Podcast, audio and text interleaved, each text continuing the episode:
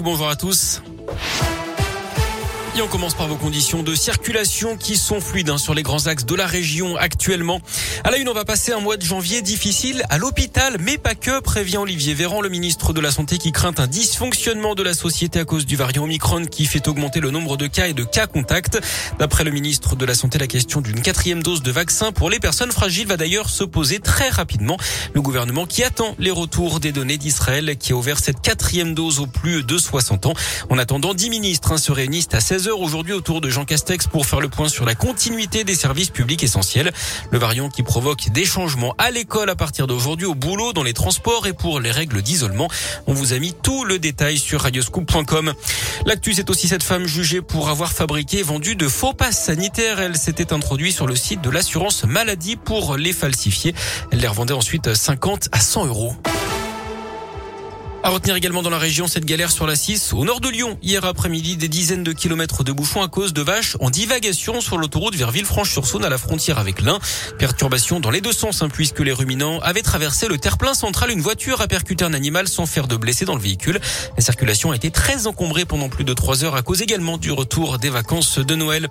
Une femme a tenté de s'immoler par le feu dans l'Ain hier après-midi sur le parking de la zone commerciale d'Arbande après le progrès.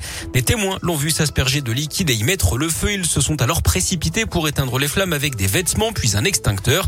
La victime âgée de 47 ans souffre de brûlures aux jambes. Elle a été transportée à l'hôpital du Haut-Buget. Ses jours ne sont pas en danger.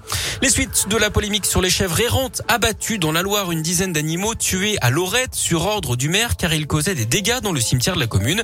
Le maire de Lorette, Gérard Tardy, aurait annulé le rendez-vous qu'il avait avec les présidents d'associations de défense des animaux et de la nature. Ils vont d'ailleurs manifester devant la mairie mercredi d'après le progrès. Trois pétitions circulent. Elles ont recueilli au total près de 120 000 signatures. Une grosse prise de stupéfiants à Clermont-Ferrand jeudi. D'après la montagne, elle a eu lieu dans le quartier Saint-Jacques. Les agents ont mis la main sur plus de 2 kilos de résine de cannabis, d'herbe et de cocaïne. Une partie était cachée dans les parties communes d'un immeuble, l'autre dans un appartement où se trouvaient deux hommes de 18 et 43 ans. Ils doivent être déférés au parquet aujourd'hui. Les perquisitions ont également permis de saisir un pistolet mitrailleur, des munitions et une cagoule. Du sport, du rugby avec les 16e de finale de la Coupe de France et le Clermont Foot sorti sans gloire hein, à Bastia, club de Ligue 2 hier 2-0. La Saint-Etienne, elle s'est imposée 4-1 à Louan face à Jura Sud. Le match a été interrompu plusieurs minutes à cause de jets de pétard depuis les tribunes.